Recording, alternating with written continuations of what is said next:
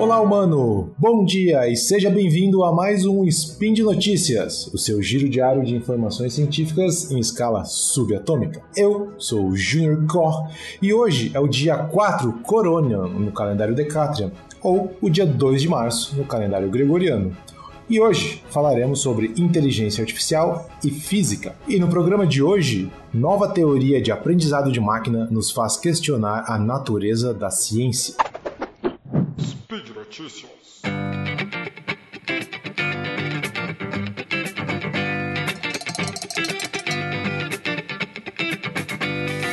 Vou começar com um resumo básico da notícia, para depois nós nos aprofundarmos. Bom, um cientista do Departamento de Energia de Princeton criou um novo algoritmo ou uma nova metodologia de machine learning, aprendizado de máquina, que é capaz de prever de maneira acurada as órbitas dos planetas do sistema solar. Esse algoritmo ainda pode ser usado para predizer e controlar o comportamento de plasma em experimentos de fusão nuclear. Ok, mas até aí não tem nada de muito novo. Aprendizado de máquina vem sendo usado na ciência de base há bastante tempo para fazer predições baseado em dados ou baseado em observações. O que é interessante sobre esse trabalho é a maneira como a metodologia foi construída, tendo sua base na filosofia e na possibilidade do universo fazer parte de uma simulação de computador. Bom, primeiro vamos pensar como usualmente ocorre o trabalho de um físico. É, o físico vai lá, faz observações, depois ele cria uma teoria baseada nessas observações e então pode usar a sua teoria para fazer predições de novas observações. Por exemplo, nós podemos é, observar a, a, posição e a velocidade dos planetas do, do sistema solar em um determinado instante de tempo. A partir daí, podemos é, desenvolver a mesma teoria de Newton, a teoria da gravitação universal, e agora nós podemos predizer onde os planetas vão estar em determinado instante de tempo, baseado simplesmente na nossa teoria. Uh, de um jeito muito básico, é mais ou menos assim que a ciência funciona.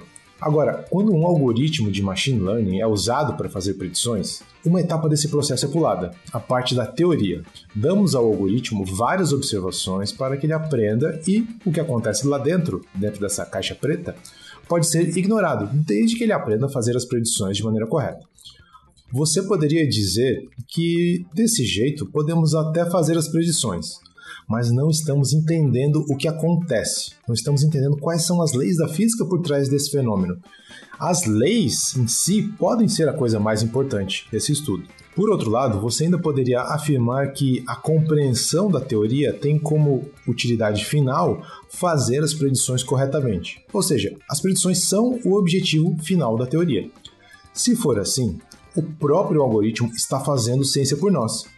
Ele aprende as leis da física, só não ficamos sabendo. Bom, só esse assunto já renderia uma discussão bem longa, mas vamos seguir para o próximo passo.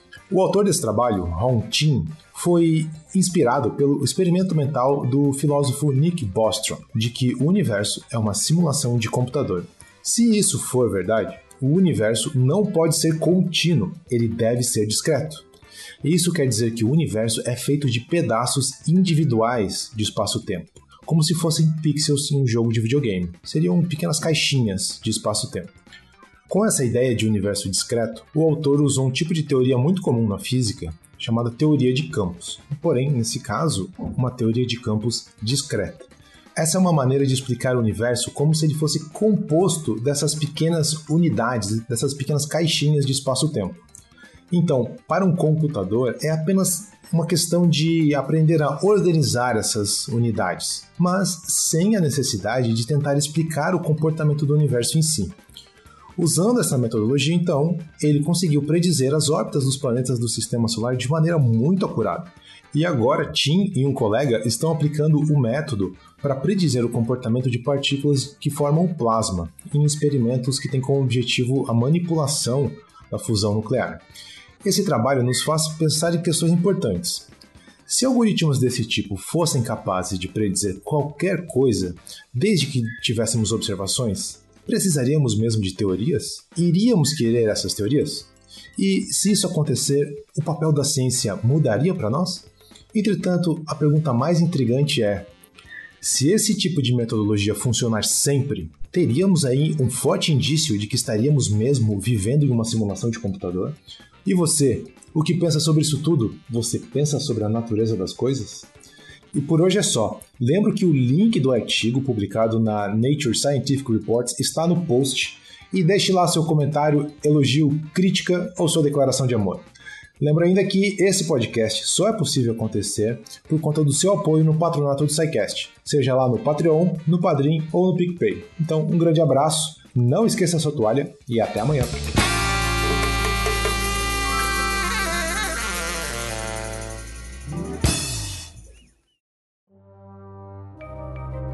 Este programa foi produzido por Mentes Deviantes. deviante.com.br